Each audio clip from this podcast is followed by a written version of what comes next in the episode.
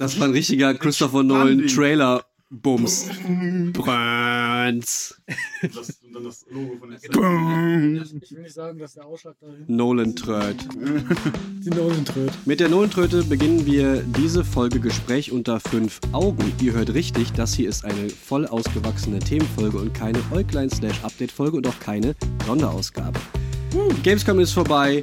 Wir haben über ganz viele Sachen gesprochen, die wir zuletzt konsumiert haben. Und wir haben die Sonderausgabe eurer Fragenfragen der Community-Ausgabe auch bereits hinter uns. Und endlich, endlich kommt das Thema, die zweit am meisten angekündigte Folge nach der Musikfolge ist scheinbar die Geheimtipp-Folge und darum soll es heute gehen. Wir haben uns in den letzten ungefähr vier Monaten Vorbereitungszeit, seitdem wir die Idee hatten, nein, so viel haben wir uns nicht vorbereitet, sind wir ganz ehrlich. Aber da äh, kam die Idee uns, das erste Mal Da auf. kam die Idee das erste Mal auf, genau. Ich hatte so ein bisschen ähm, in den Raum geschmissen, ob wir nicht Lust hätten, äh, in verschiedenen Formen der Medien, die wir so konsumieren, dass sich jeder mal so ein, zwei Dinge raussucht, die er als in Anführungszeichen Geheimtipps von sich selbst an uns gegenseitig und auch für euch da draußen mal ein bisschen vorstellen und anpreisen könnte. Und ähm, wir haben uns so ein paar Kategorien ausgesucht. Ich glaube, wir haben uns gar nicht auf Buch, Serie, Film, Spiel.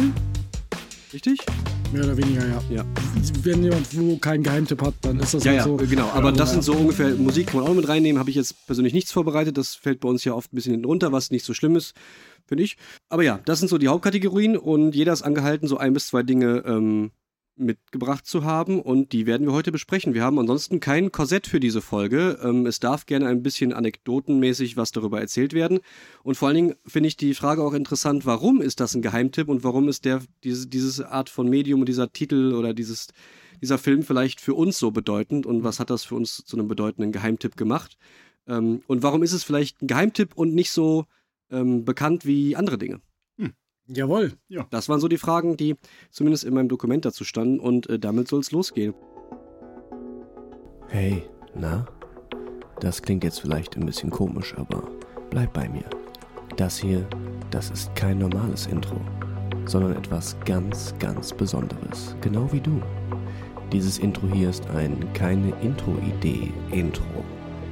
Aber obwohl es aus fehlender Motivation entstanden ist, eine der komplexeren, wirklich guten Intro-Ideen umzusetzen, erfüllt es dennoch einen Zweck. Es ist ein Platzhalter.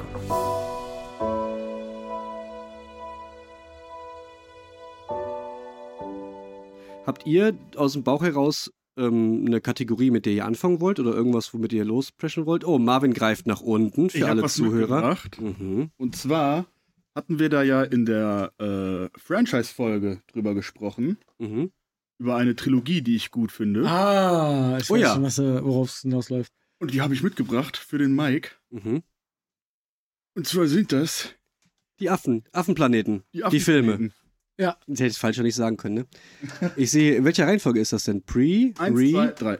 Okay. Planet der Affen Prevolution, Planet der Affen Revolution, Planet der Affen Survival. Genau. Das sind die deutschen Titel im Englischen. Eins, zwei, drei. So, ja?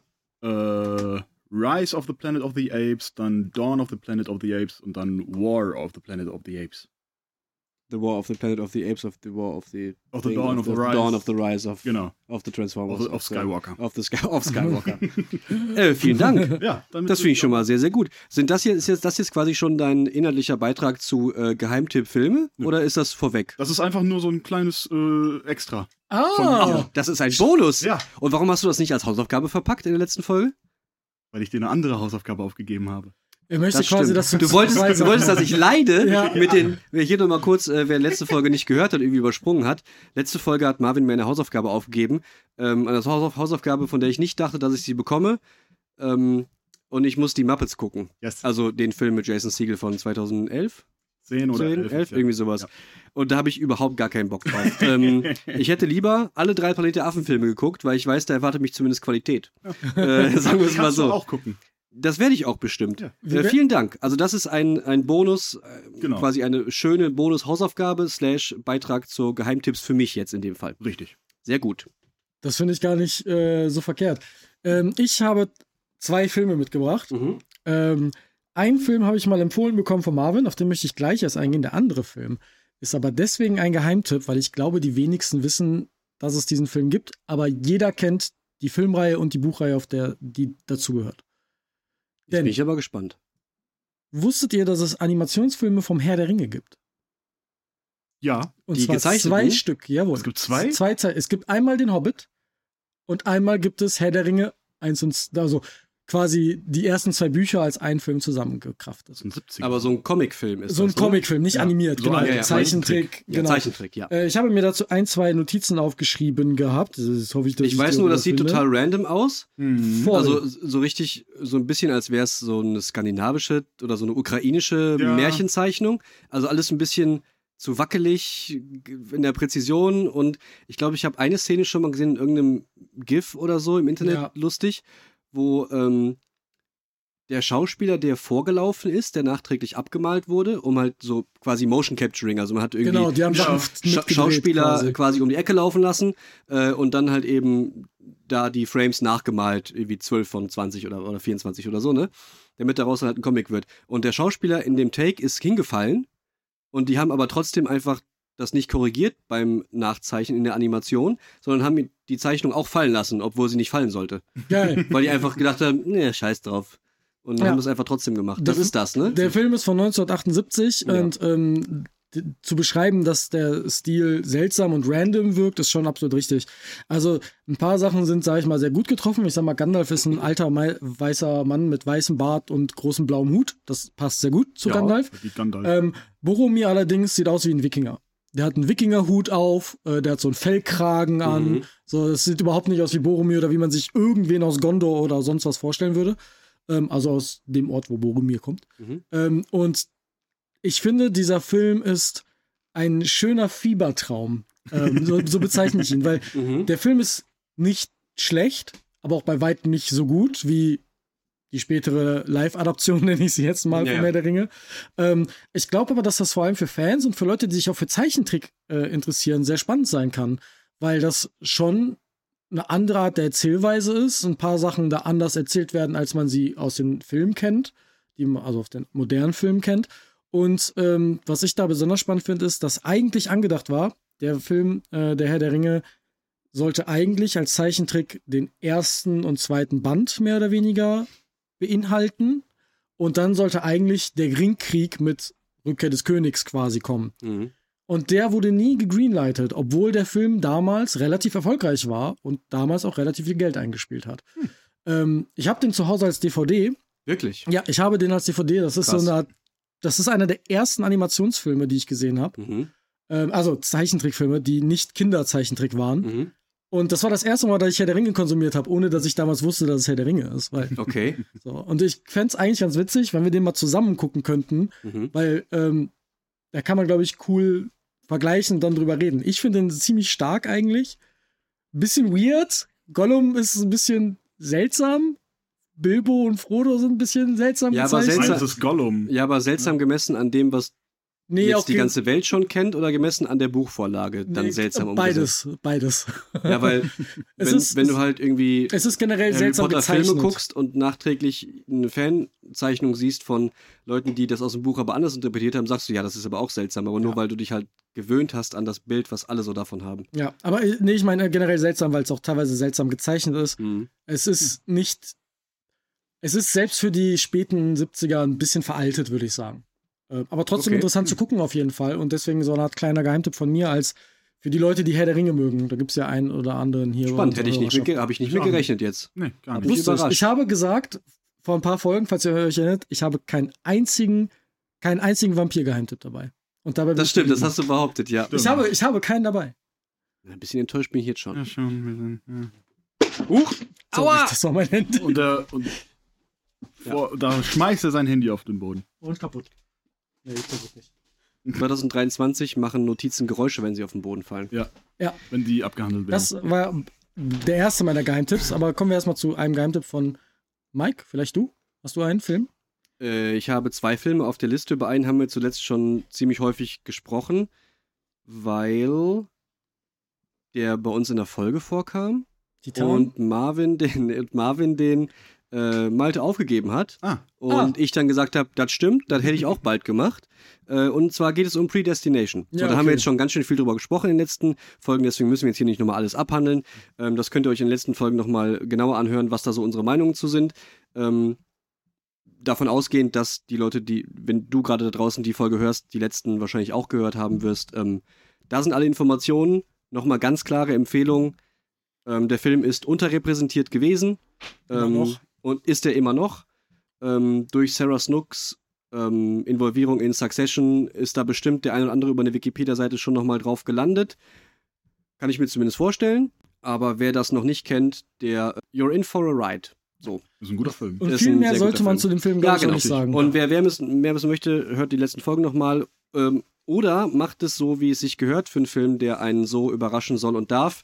Geht da einfach so blind wie möglich rein und lasst es auf euch zukommen. Ihr werdet nicht enttäuscht werden. Es sind schwere Themen, aber auch schöne Themen, tragisch, schön, weiß nicht, ist irgendwie ist ganz viel emotionaler Rollercoaster.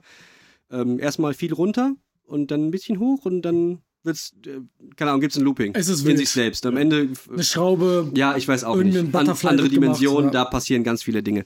Ähm, ja, das wäre der kurze erste Filmtipp.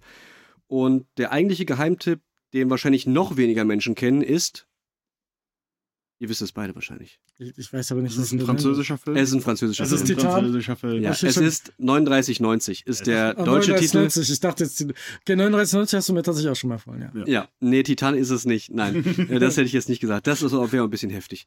Ähm, der Film heißt im originalen Quatre Vandis 9 Francs, also 99 Francs. Wahrscheinlich spielt er aus einer Zeit, wo es noch Franc gab und noch keine Euro. Ähm, und die Übersetzung ins Deutsche ist eben die Umrechnung aus Franc in Mark. In Mark. Und das sind eben 39,90 gewesen. Ist tatsächlich mal eine erstaunlich sinnige Übersetzung eines Titels ja. für deutsche Führt dazu, dass du eben, wenn du 39,90 Film eingibst, nichts über den Film rausfindest, international und was irgendwer darüber denkt, weil außer du googelst das und findest dann irgendwo in Wikipedia einen Nebeneintrag ja. von, wie der Film original heißt und kommst dann auf eine englischsprachige Seite, die den Film halt tatsächlich mal beleuchtet. Naja, äh, muss man auf jeden Fall dazu wissen. Ähm, ja, Marvin, du hast den schon gesehen, ne? Haben wir zusammen geguckt. Ich habe den auch schon mal gesehen, weil ja? du mir den mal mitgegeben hast. Du hast mir den schon mal gegeben und hast gesagt, guck dir den an. Ja. Na gut. Äh, also, das ist schon eine Weile her. Ja. Also ist ein bisschen dunkel in der Erinnerung. Ist ja einer deiner Lieblingsfilme. So kann man das sagen. So, äh, so ist das. Und guten Freunden, denen ich ähm, filmischen Geschmack und Humor zutraue, denen empfehle ich den Film. Und das habe ich schon etlichen Leuten getan. Bisher fand den noch keiner scheiße. Hm maximal merkwürdig. Ja. Aber das soll er ja auch sein. Merkwürdig ist in dem Fall sogar ein Qualitätsmerkmal. Würde würd ich auch so ja. sagen, weil merkwürdig ist ja nicht immer negativ. Haben nee. wir ja schon immer irgendwie festgestellt und definiert. Es ist einfach nur auffällig in irgendeiner ja. Form. Mhm. Bemerkenswert, könnte ja. man sagen, wie merkwürdig. Ähm, kurzer Abriss, worum es eigentlich geht. Es geht um, äh, also erstmal ist eine französische Produktion, es spielen französische Schauspieler mit, es ist ein französisches Studio, Pathé hat den ganzen Film umgesetzt. Das ist dieses ähm, Intro, wo so ein, ähm, so ein Mobile und mhm. am Ende ist da so ein Hahn drin und egal, was die rausbringen, ist alles irgendwie weird. So kann man sich eigentlich drauf einigen, Franzosen halt, ja genau. Der Film ist sehr französisch. Nicht so französisch wie Titan, aber der ist schon sehr französisch. Ja. Ähm, genau. Äh, es geht um zwei französische Menschen Mitte 30, die in einer sehr renommierten, sehr erfolgreichen Werbeagentur arbeiten, Anfang der 2000er und sind da sogenannte Copywriter und Artdirektoren. Das heißt, die überlegen sich Claims und Slogans für Werbefilme und schreiben auch die Konzepte für kleine Werbungen oder für Kampagnen, denken sich im Prinzip, vereinfacht gesagt, Werbekampagnen und Ideen, um Dinge zu bewerben aus, für Schmuck bis BHs und eben auch, worum es in dem Film dann viel geht, ähm, über Joghurt, der halt langweiliger nicht sein könnte als Produkt an sich, als mhm. dass er einfach Joghurt ist. Ähm, und wir verfolgen äh, Octave Parango, den Hauptcharakter, äh, gespielt von Jean Dujardin. Den kennt man vielleicht, hat Lucky Luke gespielt oder ist oh, der Schweizer, ja. Schweizer Bankier bei ähm, Wolf of Wall Street. Oder The Artist. Und bei The Artist, genau. Ich erinnere mich an Lucky Luke ja, nicht seine beste Arbeit, aber vielleicht der größte Name, wo er sie mitgemacht hat, wenn man von Wolf of Wall Street mal absieht, wo er so 10 Minuten Screentime ja, hat. Ja, eben. Äh, Jean Dujardin, ich bin großer Fan, ich finde den total geil, den Mann. Das ist eines der besten, markantesten Kinne, ja. äh, die so existieren. Nebenher hat der Mann einen perfekten Bartwuchs und hat seine Augenbrauen extrem gut unter Kontrolle und kann, finde ich, sehr viel spielen. Ähm, ja, Wolf of Wall Street ist ja auf jeden Fall auch in Erinnerung geblieben. Ja, das suffisante Grinsen und das, na, ich weiß eigentlich besser, du kleiner Wichser. Ja, ja, ja, ja genau. genau. Ja, weil die haben nur so ein bisschen, mm, ja, mm, so ein bisschen sich gegenseitig angegiftet, nur mit Blicken. Das ist schon ganz gut gewesen. Ähm, und er und sein Partner, wir äh, verfolgen die zwei in ihrem Anführungszeichen Alltag in diesem, in dieser Werbeagentur, in diesem Chaos. Es geht viel um Drogen, ähm, weirde Dinge, die in Werbeagenturen passieren, natürlich völlig überspitzt dargestellt. Ja. Äh, also nichts davon entspricht der Wahrheit. Also schon, da nimmt doch keiner Drogen oder sowas. Wer würde das denn machen? Schon gar kein Koks. Ähm, in Werbeagentur. Natürlich nicht. Schon gar nicht ab einem Managementniveau äh, und wenn Geld keine Rolle spielt. Nee, nee. Ähm, darum geht es so ein bisschen und eben den Struggle, ähm, Kunden zufriedenstellen zu müssen, die nicht wissen, worum es geht und keine Ahnung haben von Kunst oder Wirkung oder von Werbung und äh, das geht ja schnell in philosophische Fragen über, wie, ähm, was ist echt, äh, was will man eigentlich, wie geht man damit um, wenn seine eigenen Erwartungen nicht erfüllt werden. Ähm, und das klingt jetzt erstmal total wie ein bisschen wie eine Dokumentation, ist es aber überhaupt nicht. Der Film ist, finde ich, sehr, sehr kurzweilig, weil er in sich selbst mit dem Medium als Film nicht ganz ernst umgeht. Ja. Also nicht ganz ernst ist untertrieben. Der macht sich an jeder Möglichkeit lustig über Werbungen, über Formate, über Schnitttechnik, über Inszenierung, über Dialogoptionen. Es wird die vierte Wand gebrochen, durchgehend. Es gibt immer wieder, ist der Film alle 15 Minuten ungefähr unterbrochen von einer Fake-Werbung, ein bisschen so wie bei uns. Die kommt übrigens bald. Ähm, dass das so ein bisschen den Film in Kapitel einteilt, aber innerhalb der Werbung wird das nächste Kapitel eröffnet, aber man merkt nicht, dass man in der Werbung ist, weil es geht einfach nahtlos weiter und es, am Ende gibt es noch einen interessanten Twist, den ich jetzt nicht vorweg spoilern möchte, aber der, ähm, der hat, der hat irgendwie im Nachhinein diesen Film für mich extrem gut definiert, ja. als dafür, dass er das Medium an sich komplett auseinander nimmt und mit jedem Klischee von der Werbeagentur ähm, jongliert. Und zwar auf einem ziemlich hohen, auch filmerischen Niveau, finde ich, gemessen daran, dass es ein B-Movie aus Frankreich ist, was direct to DVD in Europa kam und wahrscheinlich nur für eine Woche in Frankreich Programmkinos lief, wenn man ehrlich ist. Äh, also ich sag mal, die äh, Blu-ray zu kaufen ähm, war nicht so leicht. Mhm. Ich habe die letzten Endes aus einem eine französische Version mit englischer Sprache, ich glaube aus Irland oder so, importiert über Amazon, gebraucht, irgendwas Markt. Also es war, du kannst nicht einfach da hingehen und den einfach so bestellen. Wild. Leider ist das so. Vielleicht gibt es sie mittlerweile bei Amazon Prime zu leihen. Der Film ist auf Französisch produziert. Also die sprechen auch Französisch im Film. Ich würde also empfehlen, ihn auf Deutsch zu schauen. Einfach weil das die nächstbeste Übersetzung ist, die ich so gehört habe bisher vom Film. Und äh, das ist wahrscheinlich auch die, die ihr auf Amazon Prime finden werdet, wenn ihr den für 3,99 Euro leiht oder sowas. Ja. Kann man aber ja. definitiv empfehlen. Ja. Wir haben den ja beide quasi auch gesehen. Ja. Was ist denn eure Meinung so? An was erinnerst du dich denn, Malte? Du sagst, es schon, schon was länger her bei dir jetzt. Ja, bei mir ist das schon ein bisschen länger her. Also ich hatte auch diesen Eindruck, merkwürdige Medienagenturen-Geschichten. Mhm. An diese Joghurt-Geschichte erinnere ich mich. Klar, äh, die absolut, teilweise Ey, ist, auch echt nur. Ist einschneidend. Ähm, ich erinnere mich an eine komische Sexszene in der Gasse, die mhm. mir irgendwie hängen geblieben ist. Ja. Wo ich, wo ich, als ich das geguckt habe, dachte ich, Hä? Das kommt jetzt irgendwie so ein bisschen aus dem Nichts ja. und ich erinnere mich an Koks. Ja. Viel Koks. Ja, also der Film ist, also ich finde den Film auch übrigens äh, extrem unterhaltsam. Also ja. ich finde ihn sehr, ja. sehr lustig und kurzweilig und. Da ist viel ähm, Witz drin. Mhm. Aber es ist nicht, es erzählt einer was Lustiges, sondern Situationskomik ist extrem groß geschrieben. Die Absurdität, der, also die Situation, für die sind eigentlich total absurd, für die aber so normal und das macht es für uns wieder so absurd, das zu beobachten, weil es für die ja irgendwie normal ist, aber es ist ja nicht normal.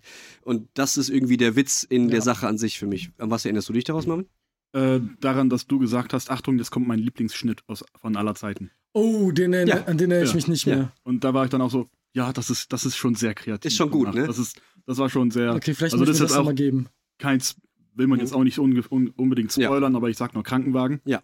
Und dann ja. Okay, da ist meine Erinnerung blank. Ja, ja können, können wir später nochmal kurz drüber sprechen. Vielleicht erinnerst ja. du dich. Ja, also von mir ganz, ganz, ganz große Empfehlung, wenn ihr, ähm, ihr müsst da relativ aufmerksam bei sein. Also es ist jetzt nicht so ein Second-Screen-Film, irgendwie wie jetzt Megalodon 2 vielleicht. Ja. ähm, weil ansonsten kommt man nicht so richtig mit und verpasst vor allen Dingen viele ähm, Details und Feinheiten, die mir zumindest in diesem Film sehr, sehr wichtig sind. Ich schaue den zum 30. Mal und finde immer noch Kleinigkeiten im Editing, im im Foreshadowing im Hintergrund, wo Figuren schon mal auftauchen, wo Elemente wieder aufgenommen sind, ist eine Adaption eines Buchs. Ah. Da hab ich, haben wir da nicht auch schon mal in, in dem Adaption-Folge drüber das gesprochen, über den Film? Ich, nicht mehr. ich glaube nicht. Ich, da ja, habe ich über, über Enders Game viel ja. gerantet. Ja, äh, genau, da hat, hat, der Rant mehr Platz als das eingenommen. Das ist kein Geheimtipp. Ähm, ja, ist, ist im Original ein Buch von einem französischen Autoren, der aus der Werbebranche kommt und in diesem Film zu, mhm. er behauptet 85 Prozent, weil der Rest wäre zu krass, um ihn zu verfilmen, von seiner eigenen Erfahrung in Werbeagenturen spricht. Wahrscheinlich ja. alles so ein bisschen äh, Frédéric Becbédé heißt der Mann und der hat äh, Quatre Neufro geschrieben. Ähm, ich habe das Buch auch gelesen, nicht auf Französisch, weil so gut ist mein Französisch nicht. Überraschung. Äh, aber auf Englisch habe ich es, glaube ich, gelesen, weil ich dachte, das wäre die nächstbeste sprachliche Übersetzung. So, keine mhm. Ahnung. Ähm, das Buch ist viel härter als der Film. Oh Gott. Krass. Ja. Okay. Ja, ja. Ich habe das nicht mehr. Ich habe das irgendwann verliehen und dann war es weg. Vielleicht ja. muss ich mir das nochmal besorgen. Ist auch tatsächlich gar nicht so dick. Wäre auch nochmal eine Buchempfehlung. Also wer da Bock drauf hat, äh, vielleicht erst den Film, dann das Buch. Ist ähnlich wie bei Fight Club. Erst der Film, danach das Buch. Und das Buch ist 30% krasser. Mhm. Ja. Hast du eine Filmempfehlung, Marvin? Ich habe noch eine Filmempfehlung, die habe ich auch mitgebracht. Oh, Marvin ist richtig vorbereitet. Ich mache bei sowas, ich äh, ja, bei sowas gerne Props mit. Mhm. Und zwar geht es um? um Tucker and Dale vs. Evil. Oh. Okay. Ja, ja, ja, ja, so. verstehe ich. Aha, lass mal hören, dann sag ich dir, was ich, ja, dann sag ich dir auch was dazu. Sagst du, mir, sag, was, sagst du mir, was du davon hältst. Ich bin ja kein Horrorfilm-Fan. Aber Horrorkomödien ja, okay. finde ich sehr witzig. Mhm. Von Shaun of the Dead über Zombieland oder auch äh, The Dead Don't Die, den wir vor ein paar mm. Jahren im Kino gesehen haben. Dead von, Don't Jim, Die. von Jim Jarmusch. Wäre auch ein Geheimtipp gewesen. Ähm, und das ist halt Tucker and Dale vs. Evil. Und das ist eine, ja, schon fast schon Parodie auf so alte Slasher-Filme wie Texas Chainsaw Massacre und sowas. Und es geht da halt um Tucker and Dale. Die haben sich ein Haus, eine Hütte irgendwo im Wald gekauft. Ja, ja, das ist ja eine ganz neue Idee. Ja, ja aber darum geht es ja, das ein bisschen äh, also aufzugreifen. Ja. Ja, Gleichzeitig äh, gehen halt ein paar Teenager in den Wald, um halt zu feiern. Mhm. dann durch Missverständnisse, also der Film ist halt ein einziges Missverständnis. Ja. Äh, denken halt die Teenager, äh, dass die beiden, äh, dass Tucker und Dale halt so Slasher-Massenmörder sind, die halt irgendwie aus satanistischen Gründen alle mhm. umbringen wollen. Aber Tucker und Dale denken halt, dass, das, dass die Teenager so ein Selbstmordkult sind. Oh, okay, spannend. Und dadurch, da spielt das dann halt mit diesen, mhm. mit diesen Missverständnissen, was im Film auch in Dialogen aufgegriffen wird. Ja. Und den Film finde ich einfach nur mega witzig. Und Alan Tudyk, den kann man einfach nur mögen. Du hast ja meine Reaktion jetzt schon. Dass du den äh, Film nicht magst. Dass ich, nee, dass ich den Film überhaupt nicht kenne. Du oh. kennst den Film? Ich kenne den Titel. Also ja. ich, der Name ist mir ein Begriff. Ja, ja ich habe, ja genau. der bleibt wahrscheinlich direkt hier liegen. Ne? Da habe ich das Gefühl. Ähm, also ich kenne natürlich den Begriff. Ja. Auch ich wusste jetzt, ich wusste auch, dass das Comedy ist mhm. und auch, dass es eine satirische Umsetzung ist von Komplett. Horrorfilmen, Teenie, bla bla bla. Das schreibt sich ja fast von selbst, mit, also mit Abstand dazu jetzt. Ne? Ja. Ähm, das wusste ich schon, ansonsten weiß ich nichts darüber. Perfekt. Also, das ist das meiste, was ich jemals über den Film gehört habe. Wahrscheinlich, weil es für alle so selbstverständlich ist. Mhm. Äh, wie wahrscheinlich ein Shaun of the Dead oder wahrscheinlich noch. Was ist der populärer als Shaun of the Dead? Ich glaube Tucker nicht. So. Nein. Nein, ich glaube okay. nicht. Also, Shaun of the Dead ist ja so die. Äh, ist so die Messlatte. Ist so die Messlatte ja. an Horrorkomödien und alles kommt dann so da drunter mit Zombieland ja. und so. Von wann ist der denn? Der ist. Ende 2011 steht hier. 2011, ja, das kann sein. Ich kann, okay. nur, ich kann nur sagen, dass die Body-Comedy, die da, also Body, nicht Buddy, die Body-Comedy, die da teilweise entsteht, in dem Sinne, wie Leute teilweise sterben, ja. unglaublich, unfassbar lustig ist, mit On-Point-Missverständnissen. Ja. Also viel besser kann man nicht beschreiben, das ist jetzt aber doof gelaufen. Ja. Es ist okay, ich verstehe. Also es ist, es ist so ein, äh, es geht eine Sache schief und es wird die ganze Zeit schlimmer. Ja. ja.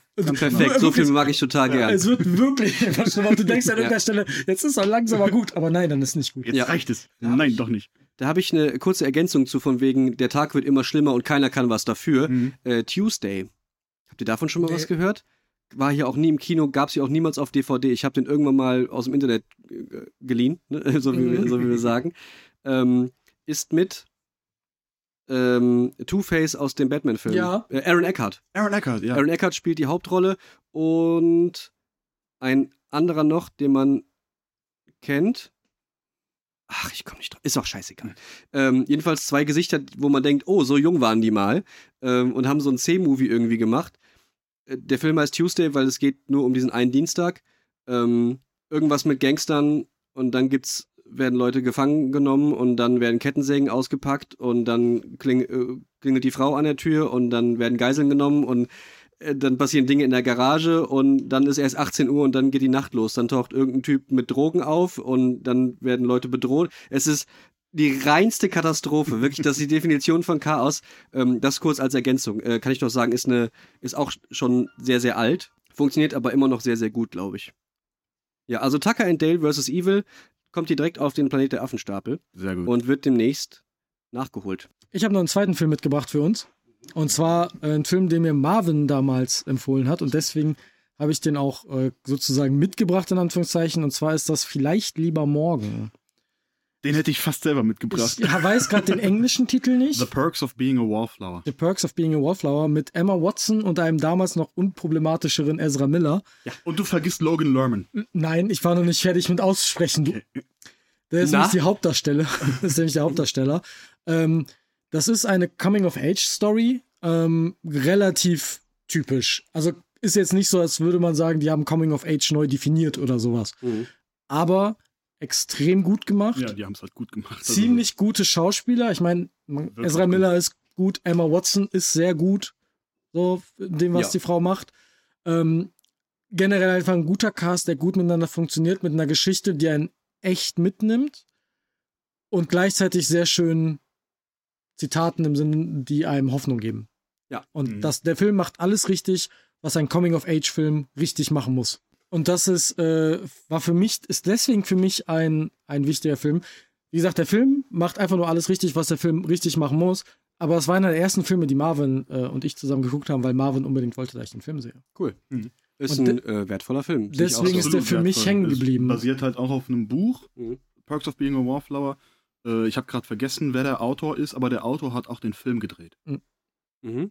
Und das, das ist erstmal ein gutes Zeichen. Ja, der hat den Film gedreht, also hat er genau das getan, was er machen wollte. Ja. Auch viele andere gute Schauspieler mit dabei. Du hast einen Paul Rudd als äh, Englischlehrer und du hast. Du hast auf jeden Fall einen sehr guten die, Cast dahinter. Die Therapeutin, wie heißt die denn? Keine Ahnung. Ah, Kannst du bei mir vergessen. Die hat doch in School of Rock mitgespielt. Auf jeden Fall kommt aus dem Film einer meiner absoluten Lieblingszitate. Ich bin so ein Zitate-Mensch bei Kung Fu Panda, das mhm. mit dem Present.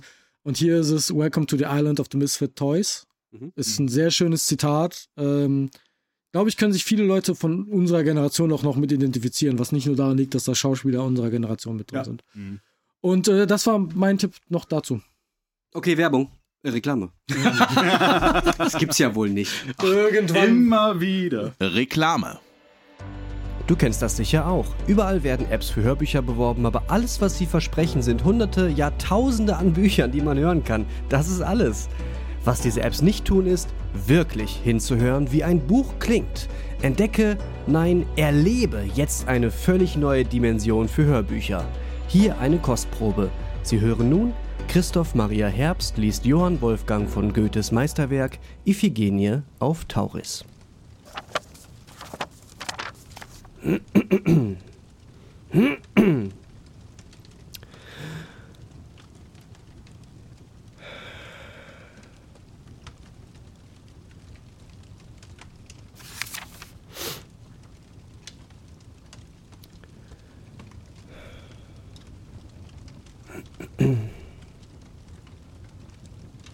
Oh. Mhm. So.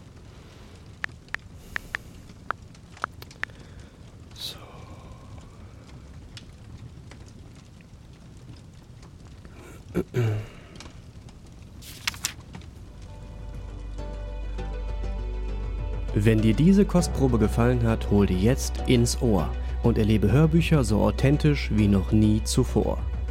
Ins Ohr. Bücher hören. Reklame Ende. Ich habe noch äh, ein paar Videospiele dabei und ein Buch. Keine, keine Serie. Serie. Okay. Und ich habe auch lange überlegt und mir fällt einfach keine Serie ein, die ich geguckt habe, die so als Geheimtipp ich verkaufen könnte, mhm. weil ich habe halt nur die großen Hits gesehen, sag ich mal. Breaking Bad, Game of Thrones, Doctor House. So, diese Dr. House, wer hat den Dr. House komplett gesehen? Dr. House ist doch wohl unter den Ärzte-Serien eine der krassesten. Ich habe noch nie aktiv eine Folge Dr. House ich angeschaltet. Auch ich auch nicht. Ich kenne eine? Menge Dinge daraus oh. und Clips und Zusammenhänge oh, und so. Mein Herz.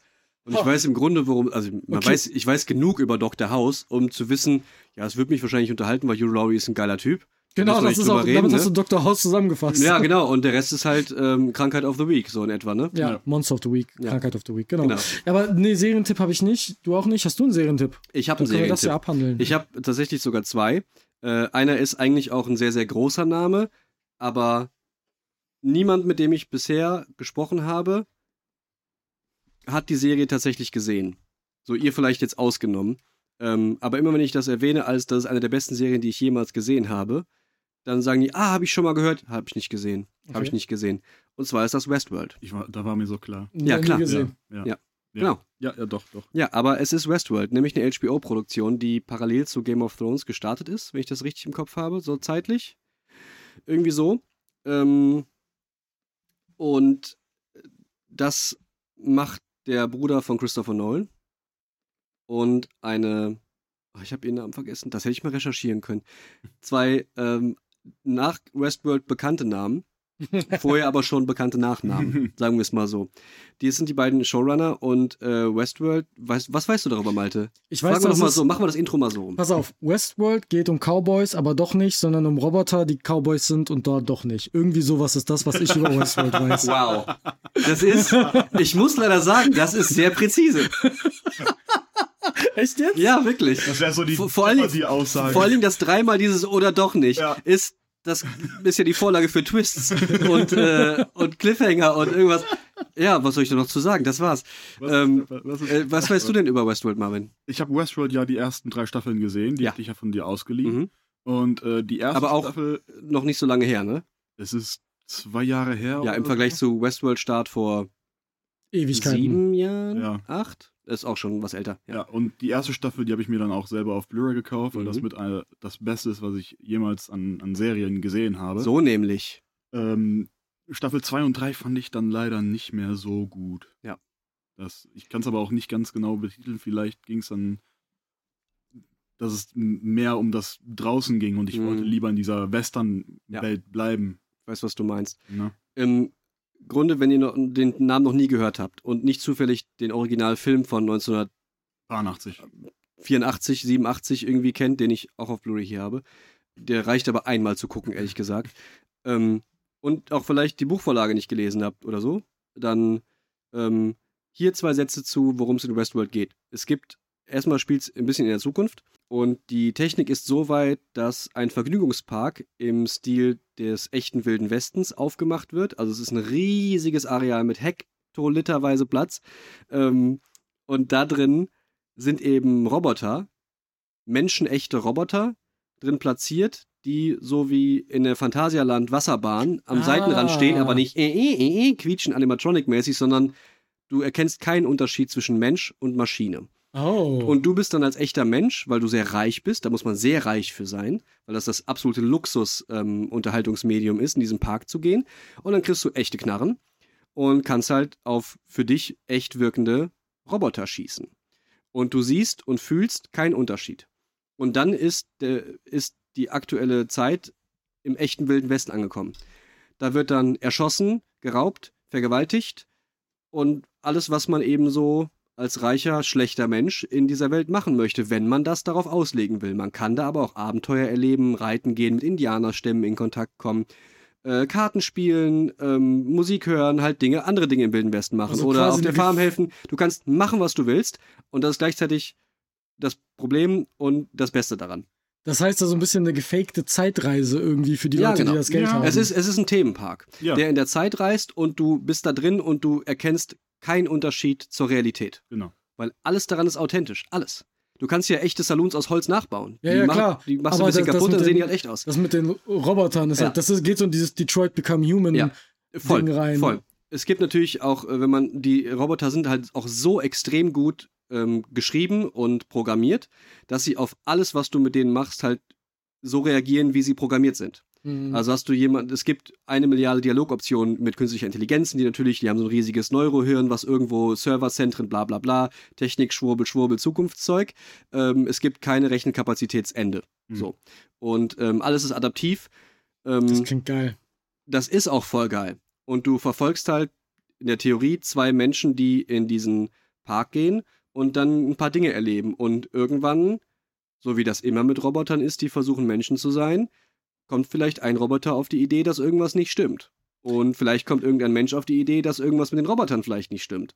Und dann gibt es vielleicht irgendwann auch die Frage, wer steckt denn dahinter und wer zieht hier eigentlich die mhm. Fäden und äh, welche Firma ist natürlich eine Firma dahinter, bla bla Big Evil Corp und so, ne? Äh, das war jetzt ja kein Spoiler, da kann man sich halt ja. ziemlich zügig denken, dass da irgendeine Firma hintersteckt, die auf Profit aus ist und dementsprechend dann, ob das alles ethisch ist, weil was ist denn, wenn eine AI ähm, einen Gewissen bekäme, wäre es dann nur fair, sie abzuschalten oder darauf zu reagieren oder zu löschen oder vielleicht bleibt noch. Also es ist äh, gruselig aktuell mit ChatGPT ähm, und so. Ja, ja, ja. Ich, also es könnte fast nicht aktueller sein. Ähm, und dann geht natürlich relativ zügig alles vollkommen außer Kontrolle. Instant-Frage, die ich habe, wenn ich da als Besucher bin ja. und ich kann Mensch von Roboter nicht unterscheiden. Ja. Und ich erschieße jemanden, wer garantiert denn, dass ich nicht einen anderen Besucher erschieße? Das geht tatsächlich in der Welt nicht. Ja. Also die Waffen, die du bekommst, wirken nur auf ah, Roboter. So spezielle Munition und, und, und, wenn, und, wenn, die Roboter dich bedrohen, weil die reagieren ja auch, ja. können sie dir nicht wehtun. Genau, die können dich zwar, die können, die können zwar auf dich schießen, aber die können dich nicht erschießen. Ja, die können dir Schläge androhen, aber sie können dich nicht schlagen. Genau. Das ist okay, in denen einprogrammiert, okay. dass die kein Lebewesen verletzen dürfen. Okay, weil das wäre das wär gerade so eine Prämisse, wo da hätte man auch eine Story draus machen du kannst, können. Du kannst sie zwingen, sich gegenseitig abzuschlachten. Mhm. Das geht. Aber, aber sie dich. können nicht, sie können Menschen nicht äh, okay, ja. wehtun und Menschen können Menschen nicht Und das war ein großer Mindfuck in der, am Ende von der ersten Folge bei ja. mir, wo ich dachte, okay, jetzt geht's ab. Ja. Okay, das, das klingt aber eine sehr spannende Prämisse einfach. Voll, cool. voll. Es ist eine der, äh, wie Marvin schon sagt, eine der besten Serien, die ich jemals gesehen habe. Mhm. Ähm, das ist für mich die gleiche, wenn nicht sogar, also die erste Staffel Westworld ist für mich höher als Breaking Bad. Und angesiedelt. als HBO-Produktion garantiert doch auf Sky bzw. Wow zu sehen, oder? Ja, richtig. Auf Wow, ja. ja. Das ja. ist auch. Und auch unfassbar viele gute Schauspieler dabei. Du hast einen Anthony Hopkins, mhm. du hast einen Ed Harris, ja. du hast eine Evan Rachel Wood, Tessa Thompson, mhm. Jimmy Sims. Mhm. Also ich sag mal so, nachdem Staffel 2 von Westworld auch noch James sehr erfolgreich Marston. war, also nach der ersten Staffel Westworld wurden all diese Namen, vor allem Tessa Thompson und so, gesagt, du hast uns ziemlich gut gefallen. Hast du nicht Lust, mal hier noch ein bisschen was? Ne, ne? ne? Mhm. Und danach haben die Namen eine Wikipedia-Seite bekommen. Ungefähr so. Ja. Ein bisschen übertrieben jetzt, aber, ne? Ja, ja, ich weiß ähm, auch, was du meinst. Und allein, allein Anthony Hopkins und Ed Harris als absolute ähm, Schauspiel-Urgesteine und Naturgewalten. Mhm. Ähm, das ist gepaart mit der Inszenierung und der Scope dieser Geschichte und Potenzial, was da so drin steckt, ähm, nebenbei ist das die intelligenteste Serie, die ich bisher gesehen habe, die die einen am wenigsten für dumm verkauft. Es mhm. wird sehr wenig erklärt. Wenn du nicht mitdenkst, bist, wirst du zurückgelassen, ja. was für mich ein Plus ist, weil das ja. zwingt mich darüber nachzudenken. Du kannst nach jeder Folge Pause machen und dich mit demjenigen, den du schaust, doppelt so lange über die Folge unterhalten, wie die Folge lief. Mhm. Das ist gut. Und du und selbst wenn Dinge aufgeklärt wurden, sagst du, du kriegst eine Antwort und drei neue Fragen. Und das ist voll geil. Ja, Staffel 2 ist schwächer als die erste, weil die erste Staffel ist perfekt. Ich würde sagen, die erste Staffel ist perfekt. Ist die perfekte erste Staffel oder generell die perfekte Staffel an Serie. Daran ist nichts auszusetzen, ehrlich gesagt. Ja. Staffel 2 wird ein bisschen schwächer. Ähm, auch das wahrscheinlich nur im Verhältnis zu Staffel 1. Das ist natürlich immer noch keine schlechte Staffel ja, an Serie. Noch immer noch eine gute Serie, aber ja, bei mir absolut, absolut. Und nach drei wird es dann ein bisschen fragwürdig, ob man die Orientierung und die Ausrichtung mag. Die haben sehr mutige Entscheidungen getroffen in Staffel 3, auch in 2 schon. Naja, das soll hier keine Review werden. Es ist mehr oder weniger ein Geheimtipp, weil eben alle, ach ja, stimmt, das existiert ja auch. Mhm. Als das rauskam, hatte aber keiner HBO, weil eben Gab's Sky nicht. Wow noch nicht so zugänglich war. Der Sky Ticket Player, den man dafür brauchte, war eine absolute Grütze zu bedienen. Das war nur in irgendeinem Sky Sport Dingstar Serien plus Film-Abo Scheiß mit drin für unglaublich viel Geld und es gab nichts außer das. Und deswegen kannte das keiner, weil auch nirgendwo dafür geworben wurde, ja. weil Sky eben ein Sport Anbieter war und nicht ein, oh, wir haben übrigens auch alles von HBO. Wollt ihr nicht mal gute Serien gucken, liebes Europa? Nein, danke, hat Deutschland irgendwer entschieden. Mittlerweile ist das aber ein bisschen zugänglicher. Ja. Ähm, also wer jetzt Wow slash ehemals Sky hat, ähm, wenn ihr nach vier Folgen Westworld, ihr da draußen als Hausaufgabe, nee, wenn ihr nach drei Folgen Westworld nicht gehuckt seid und denkt, hm, was ist denn hier los? Dann ist nichts für euch. Mhm. Ja. Ansonsten ja. wird das wahrscheinlich die beste Staffel an Serie, die ihr vielleicht jemals gesehen haben werdet. Ja. Klingt super spannend. Mhm. Boah, Hammer. Und noch ein kleines Easter Egg. Ja. In den Saloons läuft dann natürlich so äh, klassische Saloon-Klaviermusik, mhm. aber das sind alles aktuelle Songs, die ah. dann in ah. Saloon-Klavier umgeschrieben ähm, äh, Total genial. Heart of äh, Nirvana Song, Heart, äh, Heart Shaped Box. Heart Shaped Box von Nirvana läuft da. von Ariana Grande, glaube ich. Ja, ist voll geil, aber es ist ding, ding, ding, ding, ding, ding, ding, ding, ja. Eins meiner Lieblingsmusikgenres, die ich aktuell höre, ist Hip-Hop-Beats auf Mediv äh, also auf Mittelaltermusik. Okay, interessant. Also dann Lose Yourself auch, äh, auf ähm, so okay. Dudelsäcken. Mhm. Ist geil. Ja, okay, cool. Äh, äh, das war nur die erste Serie. Genau, die zweite geht viel, viel kürzer und zwar haben wir da auch schon mal drüber gesprochen und es ist Edgar Wright mit seinem Erstlingswerk Spaced. Mm. Ja, der hat ja. eine Serie gemacht im englischen Fernsehen mit natürlich Simon Peck und Nick Frost, die beiden Protagonisten aus äh, Shaun of the Dead, Hot Fuzz und The World's End. Äh, drei sehr, sehr gute Action-Comedy-Filme. Ähm, Edgar Wright hat ja auch Scott Pilgrim vs. The World gemacht und Baby Driver und Last Night in Soho. Scott, so. Der ist vielleicht einer der wenigen Regisseure, der keinen schlechten Film in seiner. Genau, da haben wir, letzten, haben wir auch letztens schon drüber ja. gesprochen. Wir können wahrscheinlich Edgar Wright nicht genug empfehlen. Ähm, und wer seine ersten Werke während seiner, kurz nach seinem Studium oder sowas, war das, glaube ich, ist das gemacht worden. Ähm, wer darauf Lust hat, es gibt zwei Staffeln. Es ist sehr, sehr, sehr, sehr britisch. Mhm. Äh, also wirklich sehr britisch. Wer da Bock drauf hat, kann da mal ein bisschen erstmal was drüber lesen. Ihr müsst euch dran gewöhnen, es ist optisch ziemliche Fernsehgrütze so von der Qualität her. Es macht aber, mir hat das extrem viel Spaß gemacht, die Serie zu schauen, nachdem ich schon Edgar Wright-Filme kannte, um rauszufinden, welche Dinge, die den Regisseur prägen und seinen Stil definieren, hat er schon so früh gemacht, hatte nur noch nicht die richtigen Mittel mhm. dafür, mhm. um seine Idee so markant umzusetzen, wie sie in den größeren Filmen geht aber welche Quelle kann ich da schon finden? Äh, und was wollt ihr immer schon mal machen? Das fand ich total spannend. Ja, mhm. Nebenbei ist es saulustig. Wie heißt die Serie nochmal? Spaced. Spaced. Spaced, also Spaced. Space ED quasi. Genau. Also Space D. Ja. ja. Okay. Genau. Zu streamen schwierig zu beantworten, ehrlich Amazon gesagt. Prime, glaube ich. Ach, wirklich? Da hatte ich die mal angefangen. Die oh, nice. fünf Folgen oder so habe ich gesehen. Ich weiß nicht, ob das noch aktuell ist ob die noch im Prime-Abo cool. enthalten ist. Ich habe ja. ja. vorhin schon zu Mike gesagt, ich habe jetzt drei Wochen Urlaub. Ich werde mal gucken, ob es die gibt und dann vielleicht beim nächsten Update darüber reden, wenn es die Das wäre gar nicht so blöd. Ansonsten gebe ich dir die, die uh, Collectors Edition DVD-Box mit. Oder so. Oder so. Die ich aus Australien bestellt habe. also, Oder ähm, immer seine Filme. Ey, es gibt manche Dinge, die gibt es leider nicht. Das und dann stimmt. muss man machen, dass man die hat. Ja. Du würdest so. es auch schaffen, The Room irgendwo herzukriegen. Vielleicht, ja. Auf Auf jeden. Fall zwei gute Serienempfehlungen. ja. Das dazu. Also Space ist natürlich auch lustig, ne? Hauptsächlich. Ja. Das ist die Idee. Zwei Idioten äh, in der WG und dann geht alles schief und genau. es wird viel gelacht. Sehr, sehr britisch. Viel Nerdhumor. Du wolltest Richtung Spiele hin, Malte, ne? Spiele habe ich auf jeden Fall ein paar auf der Kerbe. Ich glaube, ähm, wir haben welche, die überschneiden sich. Oh, weiß ich nicht. Ich glaube nicht. Ja, okay. Alles klar, lass mal hören. Das erste Spiel, was ich auf der Kerbe habe, ist To the Moon. Noch nie gehört. Noch nie gehört, ne? Nee. Dachte ich mir. Ah, man könnte sagen, es ist ein jetzt Geheimtipp. Fühlt, jetzt fühlt sich Malte erhaben. Ja, nee, nee. So, nur, so ich kenne was, was ihr nicht nee, kennt. Nur, nur, nur, wegen diesem, wir haben bestimmt was, was wir überschneiden. Aber ich so, ah, nee, bestimmt nicht. Ähm, to the Moon, ich habe mir extra ein paar Notizen gemacht. Das ist von Freebird Games. Ähm, das ist, soweit ich weiß, ein koreanischer Entwickler, also ein ganz mhm. kleines Studio. Ähm, haben einen, äh, das ist ein RPG-Maker-Game. Sagt euch das irgendwas? Gar nicht, ne? RPG Maker ist so ein Tool, wo du dein eigenes Game drin quasi machen kannst. Ja. Und ja. damit, davon sind einige zu größerer Bekanntheit gekommen. Und To the Moon ist eines davon. Ähm, das, das, heißt, es ist so wie frühere RPGs, so ein bisschen Top-Down, 2D-Pixel-Optik. So alte so Final Fantasies. So ein bisschen Final, alte mhm. Final Fantasy. Ist allerdings kein RPG, sondern ein narratives Spiel. Mhm. Ist auch Teil einer Trilogie.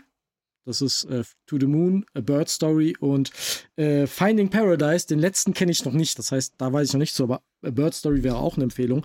Und die Story ist folgende.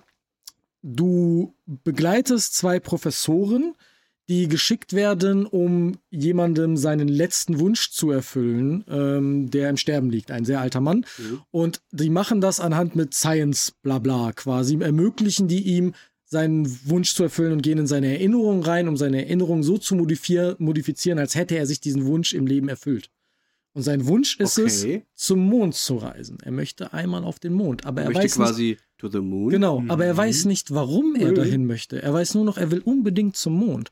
Und diese beiden Wissenschaftler müssen dann in diesen Kopf rein, quasi in die Erinnerungen, die von Demenz teilweise auch zerfressen sind, und helfen, diese Erinnerungen zu reparieren. Und ich kriege gerade Gänsehaut und muss fast weinen, weil das ist okay. so schön geschrieben. Und wenn du immer mehr erfährst, wie geht's diesem alten Mann? Warum will der das? Warum wird der sauer, wenn Sachen nicht funktionieren und wieso will der, was es war in seiner Kindheit Und wenn er dann am Ende zum Mond kommt, in seiner Erinnerung, mhm. ist das ein so schönes Erlebnis. Und ich glaube, das kennt halt fast keiner.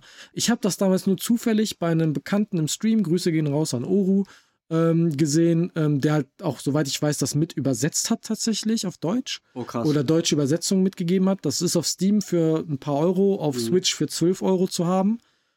Also super accessible, ist fünf Stunden oder so. Ist okay. ein kleines Game, aber. Ich muss da was Impact. fragen. Wo ist jetzt der RPG-Maker-Anteil? Dass das also, darin gemacht also, wurde.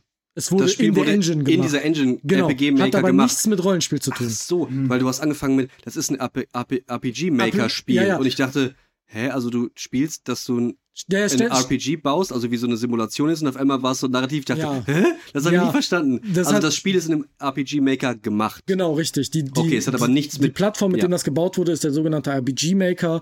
Ähm, aber das Spiel an sich hat keine Rollenspielelemente. Okay, das hat ein klar. Inventar, aber Gut. das ja, ja, war's. habe ich dich nur falsch verstanden ja. am Anfang. Ähm, und wie gesagt, das hat knallhart in sich mhm. und ähm, ich glaube, das kennt halt fast keiner. Klingt gut. Ist für mich ja. auf jeden Fall eines der besten narrativen Spiele. Vor allem, weil man es so schnell durchsnacken kann. Mhm. Hm. Das ist natürlich auch ein hartes Thema, ne? Voll. Voll. Ja. Ja. Ähm, alle meine Geheimtipps in Videospielen sind harte Themen. Aber ist ja trotzdem ein Tipp wert dann. Also ja. ähm, schwierige Themen können ja trotzdem wertvoll sein und zu erfahren. Wenn man A Bird Story mitspielt und auch Finding Paradise, die Story betrifft halt, also das ist eine overarching Story, die in allen mhm. drei Teilen begleitet man ähnliche Charaktere und ähnliche Thematiken. Mhm. Und das ist auch unglaublich spannend. Cool. Hm. Ja.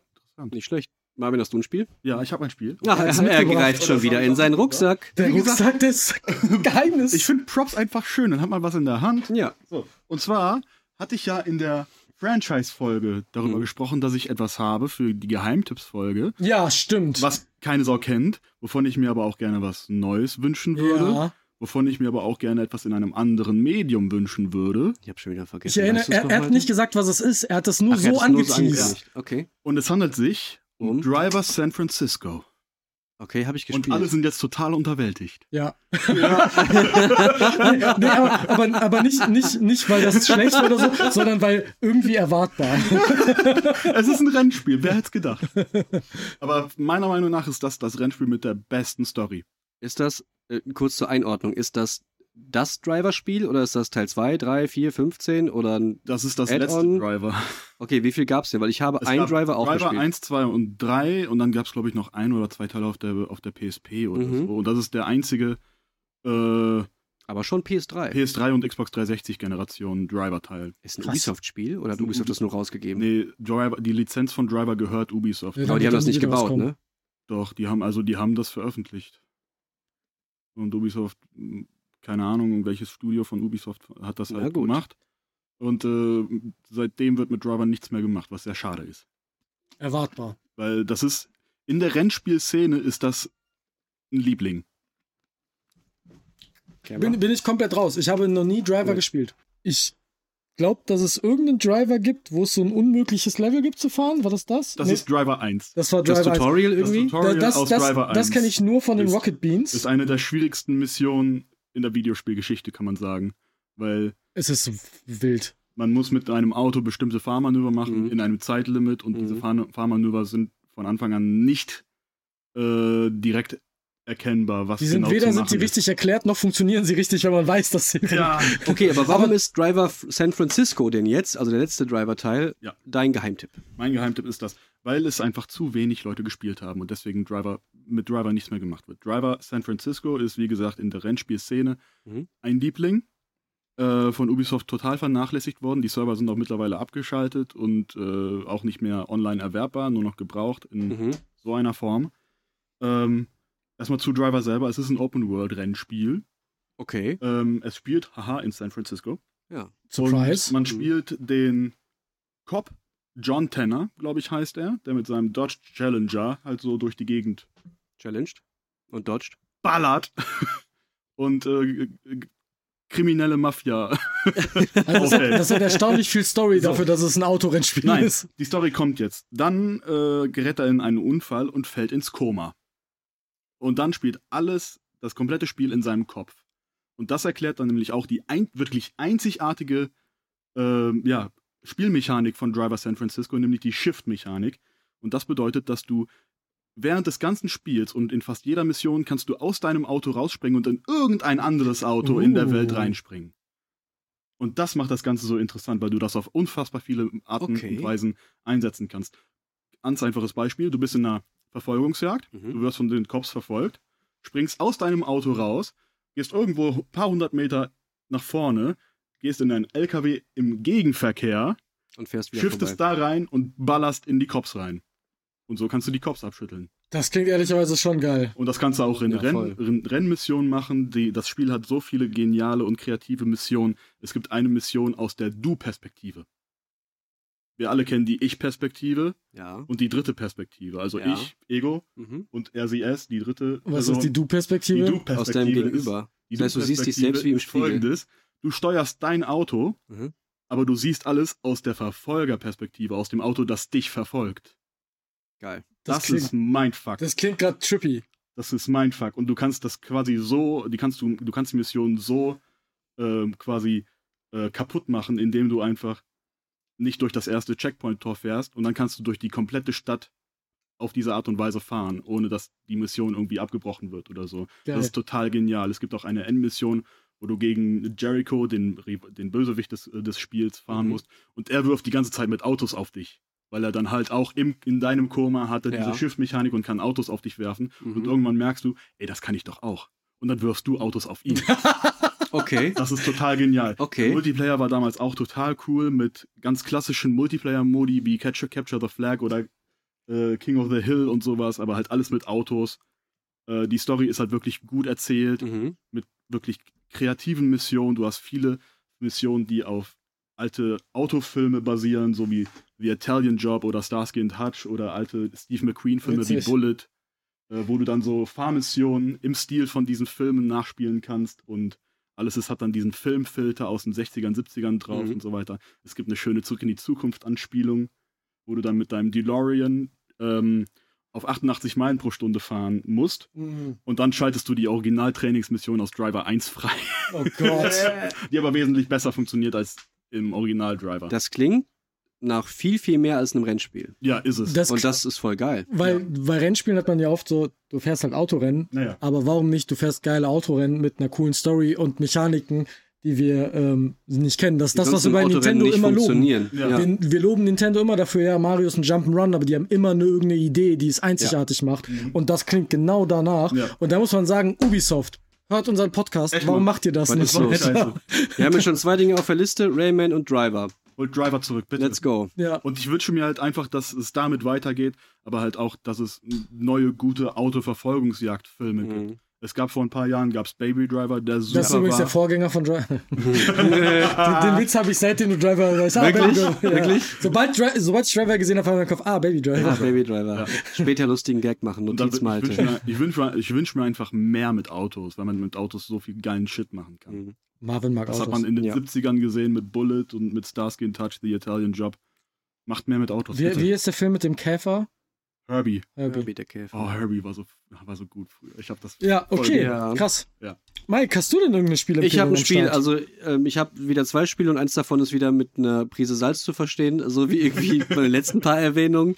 Ähm, ich möchte Evergrace empfehlen von From Software. wer, wer, die, wer, die, letzte Folge gehört hat, äh, bei den Fragefragen für Zeitverschwendung, da habe ich Evergrace bereits äh, einmal erwähnt. Ähm, von From Software, die sonst Dark Souls und Elden Ring und so Kleinigkeiten gemacht haben. Ist immer noch sehr, sehr scheiße, das Spiel. Wer noch eine PS2 hat oder einen Emulator auf dem Rechner hat, ähm, guckt da mal rein. Vor allen Dingen für die Parallele zu ähm, dem Genre definierenden Dark Souls Spielen ist das sehr, sehr lustig. Also ich würde das tatsächlich mit euch gerne in einem, in einem Stream oder sowas, weil wir ja gerade so ein paar Livestream-Ideen auch beim letzten Mal schon mal reingeworfen haben und gerade ein bisschen suchen. Das wäre witzig. Ob wir sowas zum Jahresende vielleicht mal machen, einfach mal so einen bunten Live-Abend ah, oder so. So zehn Stunden und dann, dann, dann spielt einfach Und dann springen wir da einfach ja. mal so ein bisschen durch und wer Bock hat, schaltet ein.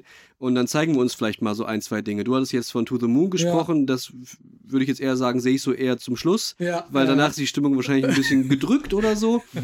ähm, aber vielleicht reicht es ja, um irgendwie mal so ein bisschen anzuspielen spielen, um mal so ein, ähm, ja. ein Empfehl oder einen Eindruck Gefühl davon, zu, ein Gefühl dafür zu bekommen, ähm, sehe ich Evergrace auf der PS2 im Emulator auf dem Rechner uns auf jeden Fall machen, mhm. weil allein dir für die, äh, dir wird's gefallen für die RPG-Elemente und du kennst das wegen Dark Souls und Elden Ring, das interessiert dich ja auch total okay. äh, und wegen Kämpfen und so. Ähm, wir werden ganz, ganz, ganz viel lachen, weil das Spiel so unfassbar scheiße ist. ja. Ich habe das auch oben noch irgendwo im Original. Also wenn noch jemand eine PS2 rumliegen hat, die läuft, äh, können wir das auch in echt spielen. Müssen wir mal gucken, wie wir das capturen, ehrlich gesagt. Ja. Keine Ahnung. Ey. ja, keine Ahnung. Egal, finden wir bis dahin raus. Das ist, wie gesagt, der, die in Anführungszeichen witzige Antwort. Und die echte Antwort ist natürlich Gries. So. ja. ja. Da äh, müssen wir ich nicht lange. Ich erwartet, dass du die mitbringst, deswegen habe ich es nicht mitgebracht. Ja, habe ich. Das meinte ich mit. Wahrscheinlich werden wir uns dann ja. in irgendeiner Form äh, doppeln. Also hm. ich dachte schon, einer von uns beiden wird sagen. Genau. Ähm, ja, eins der schönsten Spiele, die jemals gemacht worden sind. Also ähm, auch das behandelt kein leichtes Thema. Es ist ein äh, Sidescroller-Plattformer, in dem man nicht verlieren kann. So, es man gibt, verliert trotzdem irgendwie. Und man verliert irgendwie ja trotzdem.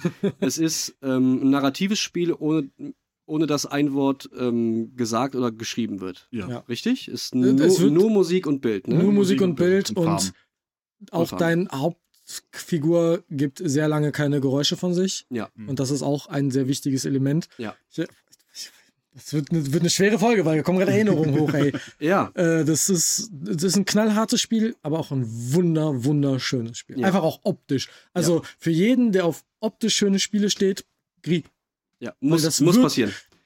Das ist auf einer absoluten, ähm, das muss man ja. gespielt haben. Und ich freue mich so sehr, dass das Studio endlich ein neues Spiel macht. Ja. Ich weiß gerade gar nicht, wie es heißt. Es wurde vor kurzem erst angekündigt. Das ist das mit dem Fuchs. Neva. Neva. Neva. Ja, genau. Ähm, Sieht optisch schon anders aus, auf jeden Fall, aber ich freue mich einfach drauf, weil die können schöne Spiele machen. Ja. Da wird kein leichtes Thema drin ähm, verarbeitet. Es geht um ähm, die Verarbeitung von Tod äh, und die Phasen, die das für gewöhnlich so durchläuft. Ähm, die Inszenierung ist ähm, absolute Weltklasse. Ja. Also da muss man nicht drum reden. Die haben auch etliche Awards gewonnen. Ähm, das Team ist gar nicht so richtig groß gewesen. Das ist ähm, eine absolute Reise.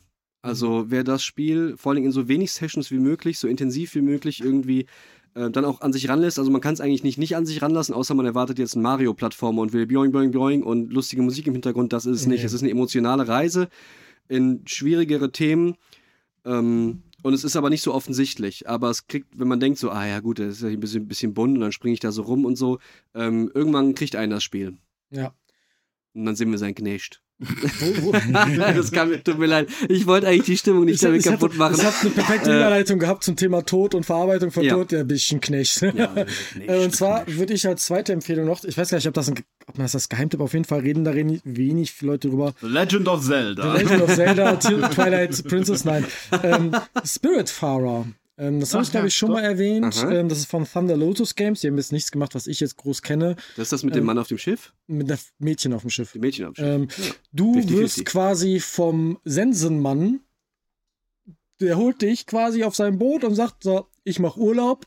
Hier ist mein Schiff, da sind die Seelen. Stimmt, Hilf ja. mal, da, sorg mal dafür, dass die ins Jenseits kommen. Mhm. Und ähm, ich habe das Spiel nicht, selber noch nicht durchgespielt, aber das ist dann quasi, du hast dein Schiff, du managst dein Schiff, wie das aufgebaut ist, so ein bisschen Farming-Elemente und bla, ne? Aber hauptsächlich musst du halt den Seelen auf deinem Schiff, die alle so irgendeine schöne Tierform haben, die musst du ins Jenseits überbringen und musst deren Bedürfnisse erfüllen. Und das ist aber ein sehr schönes Spiel, sieht optisch auch sehr schön aus und ähm, ähnlich wie, wie Gris. Ist kein einfaches Thema. Es geht um Tod, es geht um verschiedene Arten des Sterbens und des Verlustes und ja. das zu verarbeiten ist aber in witzig verpackt und du hast eine kleine Katze, die du streicheln kannst. Also was willst du mehr? Hat gewonnen. Ich meine, das mhm. steht schon seit Ewigkeiten auf meiner Wunschliste. Mhm. Und äh, werde ich mir auch auf jeden Fall. Hol dir das mal. Ich kann es dir wirklich nur empfehlen. Ich habe es ja. leider nur auf die, der Switch, sonst ja, würde ich. Es steht bei mir auf der Wunschliste auf, auf der Playstation. Ja. Das sind doch gute Spieletipps. Wenn ja. auch keine, keine, keine, keine leichten Themen. Keine, wo man lacht oder so, ne? Aber mhm. Äh, pädagogisch wertvoll. ja, genau. Das ist ja pädagogisch ja. wertvoll. Hauptsache Dinge, die einen weiterbringen. Ja. In irgendeiner Form bereichern. Das können ja auch mal schwierigere Themen sein. Mhm. Noch jemand ein Videospiel? Was bleibt noch übrig? Wir haben Filme, Serien, Spiele. Ich habe noch ein Buch. Du hast ein Buch. Ich habe ein Buch. Da bin ja. ich gerade mittendrin. Das ist eine Empfehlung, die ich bekommen habe von deinem Bandkollegen Timo. Ah. Ähm, ich habe mich irgendwann mal gefragt, hey, ich will lesen, sag mir doch bitte mal, was ich lesen kann. Und daraufhin hat er gesagt, ich werde den Namen komplett butchern, von Lee Bardugo, das Lied der Krähen. Mhm. Und das ist, ist ein Fantasy-Roman, ja, der, so, der aber so ein bisschen so. ist ähm, Oceans 11 in Fantasy. Ähm, okay. die müssen, äh, du hast, du verfolgst eine, eine Bande, die einen super krassen Einbruch planen muss weil wenn sie das nicht schaffen, könnte es eine Art Weltkrieg geben und die müssen das verhindern. Mhm. Und meine Empfehlung basiert einzig allein darauf, dass der Charakter Cass Brecker, der quasi einer der sechs Protagonisten ist, die man so hauptsächlich verfolgt, ein so abgewichstes Arschloch ist, wo du gleichzeitig aber sagst, ich verstehe voll, warum der das macht. Der ist, der, der ist grausam, der ist mhm. zu niemandem nett, der zeigt zu niemandem Emotionen, aber jede seiner Aktionen ist so, das ist komplett logisch, das macht komplett Sinn, ich verstehe das komplett. Okay. Und das ist so faszinierend zu beobachten, wo dann auch manchmal dieses, der hat keine Gefühle, so ein bisschen bröckelt, mhm. ähm, wo er sich dann vielleicht doch Sorgen macht und wo er dann einfach nur eiskalt ist. Ähm, die anderen Charaktere sind auch alle spannend, aber der hat es mir so angetan. Und das gibt es auf Netflix als Serie. Ähm, das ist nämlich irgendwie eine Reihe, die Autorin hat irgendwie sechs Bücher, die alle in dieser Welt äh, spielen, schon geschrieben. Klar. Und Netflix hat da quasi so ein Mischmasch aus der Story gemacht. Ähm, aber ich will die trotzdem mal gucken. Auf jeden Fall das Buch, bis jetzt kleiner Geheimtipp von mir. Zweiter kleiner Geheimtipp ist Mein Nachbar Punpun. Ist ein, Ma ein Manga. Ist Coming of Age Story. Punpun? Mein Nachbar Punpun. Ist eine Coming of Age Story in Manga-Form. Und Punpun ist ein Vogelmensch. Also er sieht aus wie ein Vogel. Alle anderen sehen aus wie normale Menschen. Das ist sehr mhm. verwirrend. Aber, äh, Aber es fällt, fällt den anderen das auf? Nein, nein. Also die, die kommentieren das nie. Es wird nicht kommentiert. Hm. Also alle sieht der für die vielleicht nicht so aus? Weiß man nicht. Alle in der Familie okay. von Punpun sehen so aus, alle anderen Menschen sind normal. Okay. Und dann geht es darum, dass der Vater schlägt die Mutter und muss dann ins, äh, geht dann ins Gefängnis und wie geht Punpun damit um? also Pun auch wieder eine leichte Kost, ja. Leichte Kost. Ich merke schon. Punpun mhm. äh, verliebt sich und die finden, die wollen dann unbedingt irgendwie in der Gruppe Detektiv sein und finden dann eine Leiche und also es ist eine ganz weirde okay. Story, aber eine ganz krasse Coming-of-Age-Story. Das geht wohl auch in den späteren Bänden, geht er dann von Grundschule zu Highschool zu College und so. Mhm. Und äh, ich habe nur die ersten drei Bände gelesen, weil ich sie geschenkt bekommen habe. Mhm. Aber allein wegen diesem Zeichenstil kann ich auch nur empfehlen. Ist wie, ist das, cool. wie würdest du das vergleichen, den Zeichenstil, mit irgendwas, was man so kennt? Überhaupt nicht. Überhaupt nicht okay. vergleichbar mit, hm. also zumindest nicht das, was jetzt so die Leute typisch im Manga-Bereich kennen. Es sieht nicht aus wie ein De Detective Conan oder sieht nicht aus wie ein One Piece. Das ist halt ein eher ein realistischerer Stil, wie die Menschen gezeichnet sind. Okay. Mhm. Ähm, und Punpun sieht halt komisch aus, weil er ein ja. komischer Vogel ist. Ja. komischer Vogel. Und vielleicht ist das auch die Anspielung und vielleicht wird er am Ende zu einem richtigen Menschen. Ich weiß nicht, was mit Punpun passiert, aber ich finde es spannend. Hm. Okay. Das sind Klingt meine zwei Buchempfehlungen, die ich mitgebracht habe. Gar nicht schlecht. Hm. Ich habe auch eine Buchempfehlung, auch da habe ich schon drüber gesprochen. Wir drehen uns ein bisschen im Kreis bei äh, für mich relevanten Ender. Themen. Äh, es ist natürlich Enders Game. Das ist bei der Adaptionenfolge schon mal aufgetaucht für die schlimmste Buchadaption der Geschichte der Menschheit. So habe ich das, glaube ich, betitelt ja. und, nicht, und nichts darunter. Äh, ich habe auch irgendwie gesagt, bei IMDb, äh, IMDb die 2,7 Punkte sind genau 2,7 Punkte zu viel. Ähm, Schönes ja, da bleibe ich immer noch bei. Ähm, Enders Game ist wahrscheinlich das Buch, was mich am meisten geprägt hat im, im, in, dem, in der Ausprägung meines Moralverständnisses. So, also ein sehr großes Thema, was ich da jetzt irgendwie so aufgemacht mhm. habe. Ähm, aber das ähm, spielt mit einem mit sehr philosophischen, moralen und ethischen Themen. Äh, das Wohl aller im Vergleich zu das Wohl von, von einem und wie geht man mit Verantwortung um, die übernatürlich groß ist wie geht man da mit Druck um, wie ist die Erwartungshaltung an einen selbst. Das sind so die Dinge, um die für mich geht es um diese Themen in diesem Buch. Mhm. Das ist getarnt, in Anführungszeichen getarnt, ähm, als ähm, ein Junge muss einer modernen Sternenflotte helfen, Aliens abzuwehren. Ja. In Trainingsprogrammen. Ähm, das ist ein Junge, den wir verfolgen, Ender. Und äh, der ist sozial auffällig, in dem Sinne, dass er sozial nicht ganz so fähig ist wie die anderen Kinder, die in dieser äh, Cyber University da irgendwie Strategie lernen. Der ist aber sehr gut im strategisch Denken und logisch Denken. Und fällt halt dann eben auf, dass er ähm, sehr gut diese ähm, Kriegssimulation eben leiten kann. Ähm, und darum geht's, um seinen, seinen Werdegang innerhalb dieser Trainings-Ausbildungszeit. Ähm, mhm. Ähm, wie er dann irgendwie auch ähm, befördert wird und so ein Kram und wie er dann mit anderen umgeht, obwohl er mit sehr jungem Alter schon einen Rang hat, den er überhaupt nicht haben kann, weil er hochbegabt ist in dem, was er da so tut. Aber gleichzeitig kann er nicht Danke und Bitte sagen, weil er dazu nicht fähig ist. Also man kann schon von einem autistischen Spektrum in irgendeiner, Voll äh, irgendeiner Weise da sprechen, auch wenn es im Buch jetzt nicht direkt so betitelt ist, aber alle Beschreibungen führen da so hin, passen ja. da so, ne? Klingt aber auch spannend. Ähm, ist super spannend und äh, wie gesagt, eins der wertvollsten Sachen, die ich so lesen durfte. Das ist ähm, auch kein leichtes Thema irgendwie. Keine äh, leichten und, Themen. Und, nee, also irgendwie nicht, aber ja, dann, dann ist das halt so. Dann ist ja auch okay. Ja. Okay. Also ganz, ganz, ganz, ganz toll. Ist auch nicht so dick, wie man glaubt. Gibt noch drei oder vier Bücher danach, die übertrieben komplex sind. Die habe ich nach 100 Seiten aufgehört, weil 40 Seiten lang die Sprache erklärt wird. Irgendwie 10.000 Jahre später mit irgendeinem Großvater von irgendwo. Ich dachte, was zur Hölle? Gibt es ein Buch dazwischen? Nope. Ähm, okay. Also das war, da hat der Autor ähm, die Menschheit ein bisschen überfordert mit den Büchern. Die sind bestimmt ganz, ganz, ganz toll. Wenn man sie ähm, versteht. Wenn man denn da richtig Bock drauf hat. Mir hat die Geschichte gereicht, weil sie für mich abgeschlossen genug ist, in Anführungszeichen, sagen wir es so. Okay. Das war mein Buchtipp. Und Marvin, du hast noch ein ganz anderes Medium für uns. Ja, und zwar habe ich einen Streaming-Tipp. Ja. Und zwar äh, kam 2020, ich glaube Ende 2020, kam auf Netflix ein äh, ja, ein Comedy-Special raus mhm. von zwei sehr lustigen Menschen. Und zwar. Ich weiß. Thomas Middleditch und Ben Schwartz. Schwartz. Und das Comedy-Special nennt sich Middleditch and Schwartz.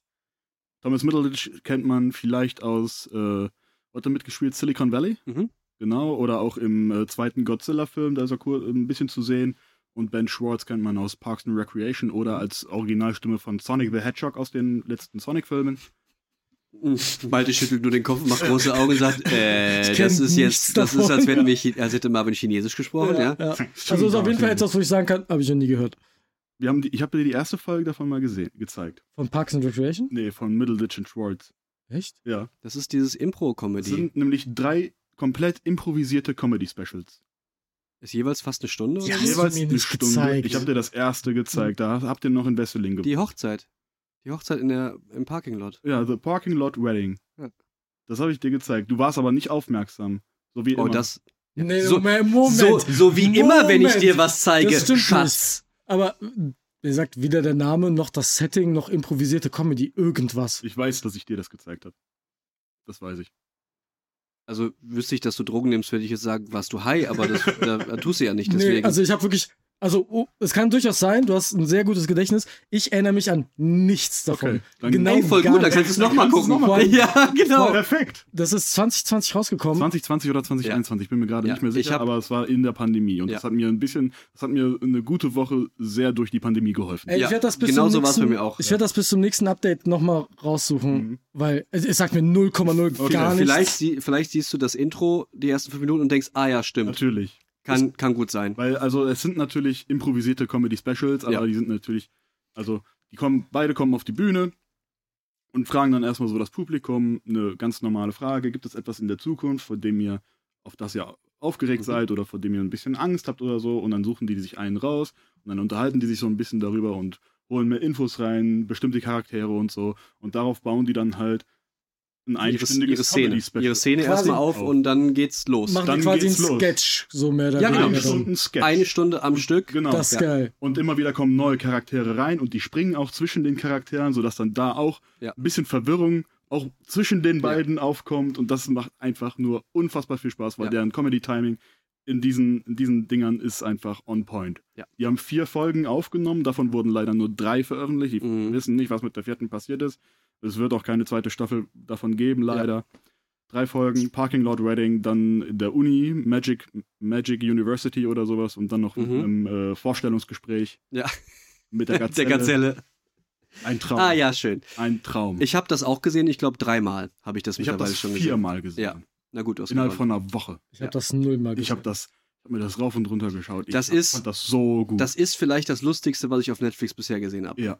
Vor allem aus ich dem bin, letzten Jahr. Das Ding ist ja, ich bin ja ein großer Comedy-Special-Fan, auch bei Netflix gerade. Also ich gucke da gerne mal das ein oder andere Special. Mhm. Taylor Tomlinson zum Beispiel oder äh, also, also ich gucke da diverse ja. drauf und runter. Top Segura habe ich letztens erst gesehen. Ist mir noch nicht Dave mal. Chappelle kann man sich immer schon anschauen. Ist mir noch nicht mal in, in die Empfehlung gekommen. Finde ich spannend gerade. Ja. Ey, vielleicht gucke ich es wirklich und denke mir, ach ja, stimmt, damals in Wesseling da auf der Couch kann sein. Mhm. Jetzt gerade ist das komplett weg bei mir. Okay. Aber finde ich, erstmal cool, dass wir was Witziges zum Ende nochmal haben. Ja, also ich kann mich der Empfehlung 100% anschließen. Ja. Das ist wahrscheinlich, das ist, also, also wenn man das ist übertrieben kann, geil. Ja. Das ist halt die Voraussetzung, weil die Comedy ja. funktioniert auch nur auf Englisch, ja. weil Klar. Comedy-Specials kannst du mit deutschen Untertiteln lesen, sind aber nicht so witzig. Sind ja, natürlich nur halb so witzig. Sind ja auf einer anderen Sprache geschrieben. Ne? Ja. Und jedes Wort. Nee, eben nicht geschrieben. Nee, verstehst du? Ah, Wahnsinn. Ähm, das war eine sehr ausführliche Geheimtipp-Folge. Voll. Ja. Da haben wir echt lange drüber geredet. Ich glaube, wir können irgendwann nochmal eine Folge davon machen. Du, bestimmt. Ich, mir also Geheimtipps Reloaded. Ich habe auf jeden Fall ein Spiel in der Hinterhand gehalten. Ja, okay. Na gut. Hm, ähm, vielleicht beim nächsten Mal. Beim nächsten Mal, beim nächsten Mal hole ich vielleicht die Vampirspiele raus. No. Na endlich. Hier, Maltes Top 50 Vampirspiele. Honorable Mentions. Honorable Mentions. Wir starten, Weitere 50. wir starten mit 101 bis äh, 51. Honorable Mentions, die es leider knapp nicht in die Liste geschafft hm. haben. Und eine zweiseitige Abhandlung, warum nicht? Irgendwann mal mache ich, machen wir das als Special, wo ich ja. einfach eine Stunde über Vampirsachen rede. Oder so. Können wir gerne machen. Aber dann lassen wir auch die Kamera laufen und wir verkleiden dich als Vampir, ob du willst ihr, oder nicht. Ihr, ihr, geht einfach raus nach den ersten zehn Minuten oder so. Ja. Aber dann musst du auch so reden wie Graf Zahl. Oh! ich, ich, ich lauf Ein Spezial! Ich, ich, durchlauf, ich durchlaufe mehrere Charaktere. Count Dracula und. Ja, ja, das machen wir vielleicht. Ähm, ihr da draußen könnt uns mal Feedback geben, wie euch denn unsere Geheimtipp-Folge gefallen hat. Auch das ist zwar eine Themenfolge gewesen, aber weniger Diskussion und mehr Vorstellungen und ähm, Beschreibung von Dingen, die wir als erwähnenswert erachten. Ähm, gebt uns gerne mal Feedback dazu, was ihr davon haltet und ob ihr das ab und zu mal öfter ähm, sehen und hören wollt von uns. Und wenn ihr manche Sachen davon schon kennt und mitempfehlen könnt, auch lasst uns das gerne wissen. Und wenn ihr sagt, da habt ihr aber mal ganz wichtige Dinge vergessen, schickt uns eure Geheimtipps gerne auch. Genau, wirklich. Wir werden Sicherheit in den nächsten Folgen nochmal ähm, eine Community-Hausaufgabe an euch vergeben, damit ihr uns was aufgeben könnt. Ja. Das können wir vielleicht in der nächsten Update-Folge schon mal ankündigen. Ich denke, es wäre mal wieder Zeit dafür. Ähm, und dann lasst euch mal was einfallen. Also jetzt eure Chance, ähm, uns Geheimtipps einzuschicken für jemanden einzeln, für zwei oder für alle von uns. Ähm, könnt ihr euch schon mal was überlegen? Vielleicht machen so. wir dann im nächsten ab. Achtet vielleicht darauf, dass es ein bisschen leichter zu kriegen, als irgendwie eine französische Variante aus Nordirland zu bestellen. ja, okay. Kann ja sein. Ja, okay, alles klar. Äh, ihr könnt uns natürlich auch die Blu-rays einfach zuschicken, wenn wir was gucken sollen. Wenn wir uns persönlich kennen, auf jeden ja. Fall, dann kann man ja, ja zurückgeben. Postfach äh, 50 910 äh, Köln oder wie auch immer das war bei Sendung mit der Maus oder was? Keine Ahnung. Ja, ja, das war's. Das war die Geheimtipp-Folge. Vielen Dank. Folgt uns auf Instagram, at Podcast. Ja, und lasst mal was hören. Jo, bis Jawohl. dann. Bye, bye. Tschüss.